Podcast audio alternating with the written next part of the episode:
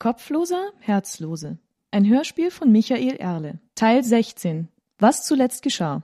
Das Handelsschiff Güldesel ist von Piraten geentert worden, nachdem Zuruna einer Kapitulation zugestimmt hatte.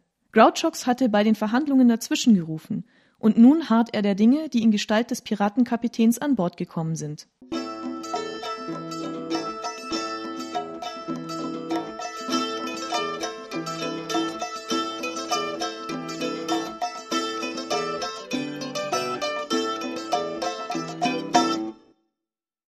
Der Anführer war ein massiver Kerl, sicher keinen Zoll kleiner als Amir, der einen makellos schwarzen Lederpanzer und Schienen an Armen und Beinen trug.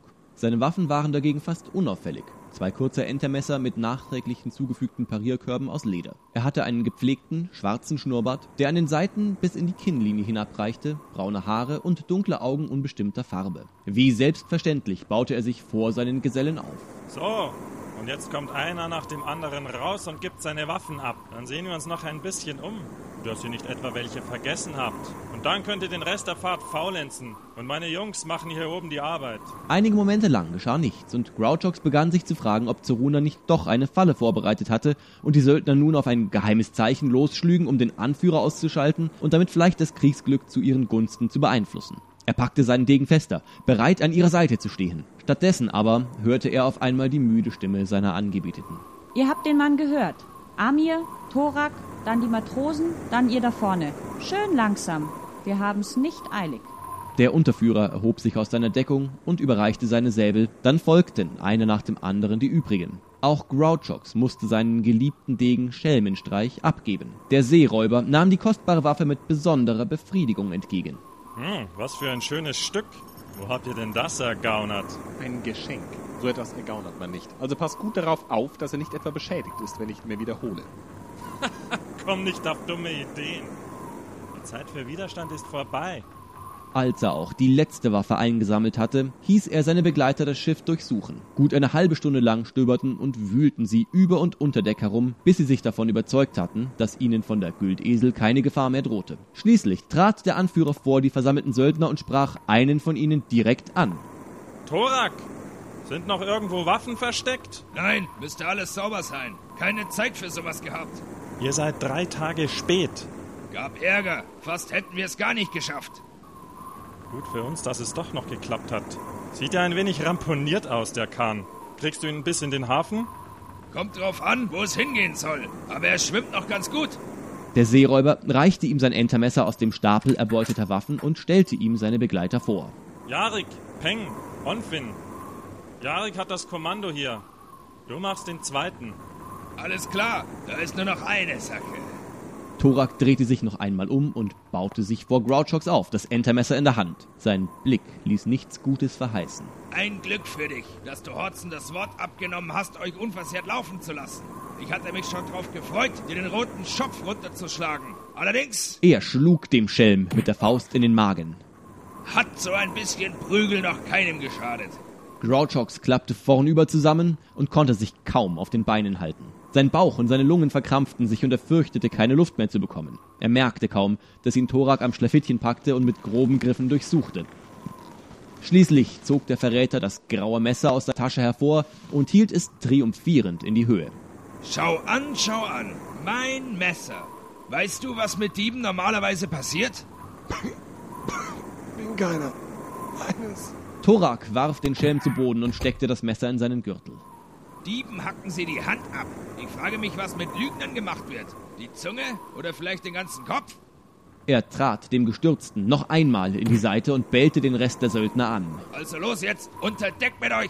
Ich will keinen von euch mehr sehen. Los, los! Parus half Grouchox auf und sie stiegen zusammen mit den anderen die Stiege in den Schiffsbauch hinunter. Hinter dem letzten wurde die Luke zugeworfen. Dann schleiften die Seeräuber anscheinend irgendeinen schweren Gegenstand darauf, sodass der Ausgang ohne besonderen Kraftakt nicht mehr zu öffnen war. Grouchox ließ sich auf seinem Lager nieder und wartete, bis er wieder Luft bekam. Die anderen Söldner berieten sich derweil. Was nun? Gar nichts. Wir warten ab, ob Horzen sein Wort hält. Haben wir keine Waffen mehr hier unten? Nur, was wir uns aus dem Werkzeug hier machen könnten. Ah, du hast dir aber auch ganz schön schnell klein beigegeben. Wir hätten es doch ausfechten können. Natürlich. Hätten wir. Aber als die da drüben von vornherein wussten, dass wir an Bord sind, da war klar, dass ein Spion an Bord ist. So ist der Kampf aussichtslos, wenn der Feind alle deine Geheimnisse kennt. Hm. Und das machen wir, nachdem sie uns freilassen? Schauen wir erstmal, dass es soweit kommt. Den ganzen Tag und durch die Nacht hindurch hörten sie von oben nichts mehr, außer den harschen Kommandos Thorax. Es schien, dass ihre Fahrt nach Osten ging, und sie schätzten am Klang der Stiefeltritte auf Deck, dass nicht weniger als ein Dutzend Piraten auf der Güldesel waren. Dies gab einigen Anlass zu Diskussionen unter den Gefangenen, ob es sich lohnen würde, einen Aufstand zu versuchen. Wenn wir sie überraschen, stehen unsere Chancen nicht schlecht. Nicht ohne Waffen. Außerdem haben wir das Wort des Piraten und sollten es nicht aufs Spiel setzen. Andere lassen jeden Gefangenen über Bord gehen. Ja, aber wird er sein Wort auch halten? Wohin fahren wir denn bitte schön? Im Osten ist doch nichts, nichts, oder? Kein Land, das nicht binnen einer Woche wieder im Meer versinkt. Wir sind auf dem Weg in die See, die nicht für den Menschen ist. Die Götter mögen uns helfen, wenn die Seeräuber da hausen. Solange wir auf einem Schiff sind, kann uns aber doch nichts passieren. Oder? Schließlich, am Abend des zweiten Tages, ließ Thorak die Segel streichen und Anker werfen. Hörner bliesen in der Ferne und es schien, dass sie in einem Hafen oder einer geschützten Bucht lagen, denn die Wellen waren weniger kraftvoll als bisher. Eine gute Stunde später wurde die Luke geöffnet und der schnurrbärtige Anführer der Seeräuber, flankiert von bewaffneten Spießgesellen, bat sie herauf. Watson will euch treffen. Macht euch nicht die Mühe zu fliehen. Wir sind auf einer Insel, da ist niemand außer uns. Ihr könnt also nirgendwo hin. Ich dachte, du bist selber Horzen. Solltest du auch.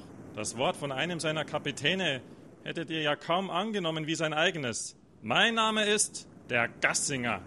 Als sie auf Deck standen, sahen sie, dass die Güldesel in einer Bucht vor Anker lag. Ringsumher ragten schroffe Felsen empor, nur ein schmaler Zugang zum Meer öffnete sich nach Osten hin.